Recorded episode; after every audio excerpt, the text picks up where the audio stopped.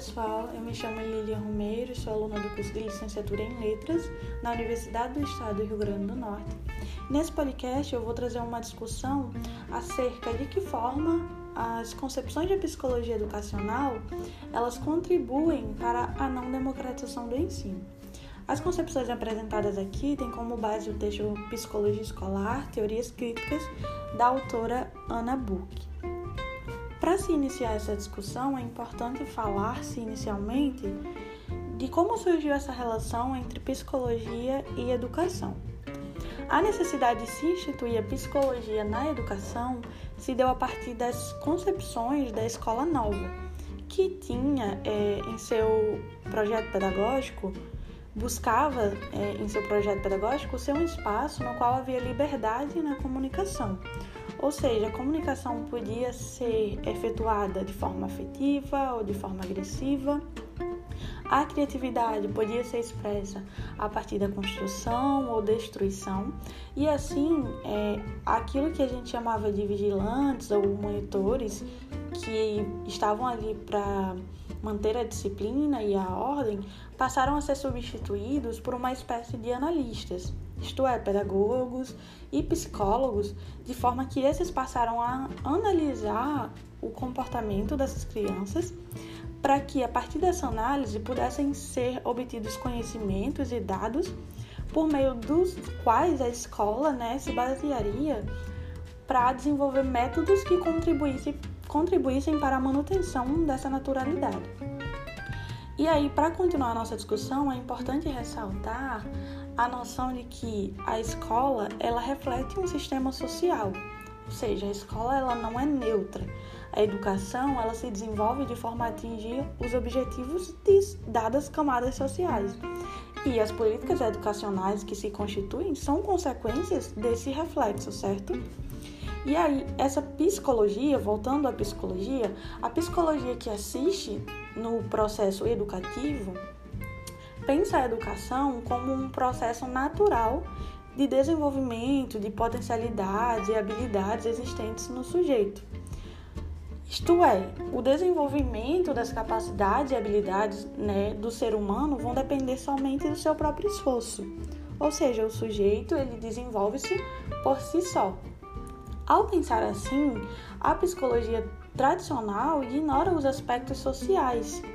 Ela pensa, passa a pensar o homem como deslocado de uma realidade social. E aí, levando em consideração essa noção, que a psicologia passa a atuar lado a lado com a pedagogia na análise do processo educativo.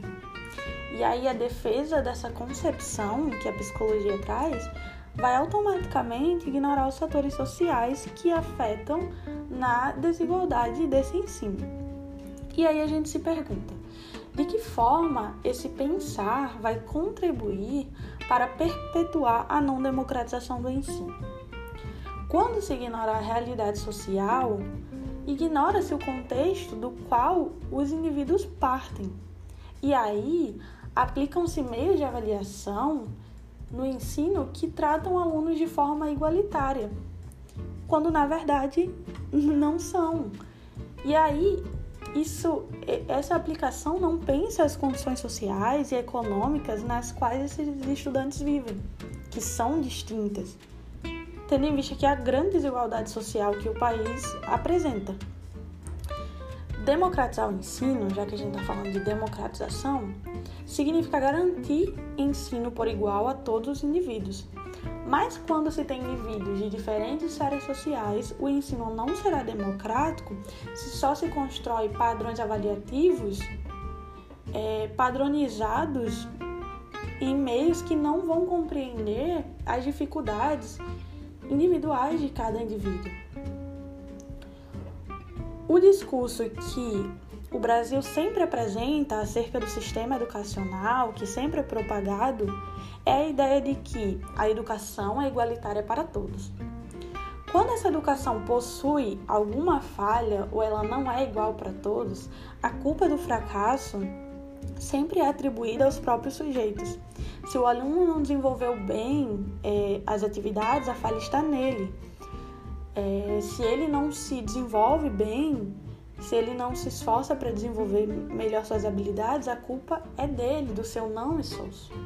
Então, quando a psicologia pensa é, o desenvolvimento natural dessa forma, sem considerar o meio, ela se torna cúmplice do processo de acusação que existe, de culpar uma vítima que nunca é o sistema educacional, que nunca são as políticas educacionais, que nunca a culpa nunca é do projeto pedagógico da escola ou daqueles que atuam no ensino.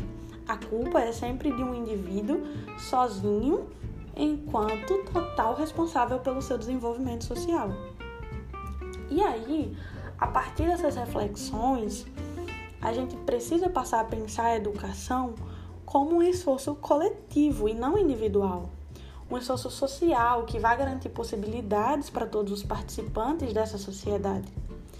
É necessário que a psicologia tradicional reavalie seu pensar acerca da concepção de desenvolvimento natural do homem, para que, compreendendo a realidade social e individual dos sujeitos, a análise da psicologia educacional possa compreender como a realidade desses sujeitos influencia no processo de formação dos seres humanos.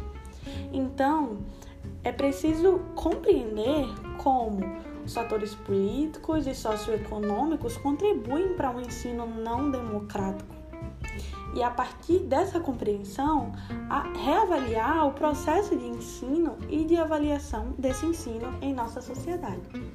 Essa é a discussão acerca do que eu queria trazer. Espero que tenham gostado dessa discussão e até a próxima.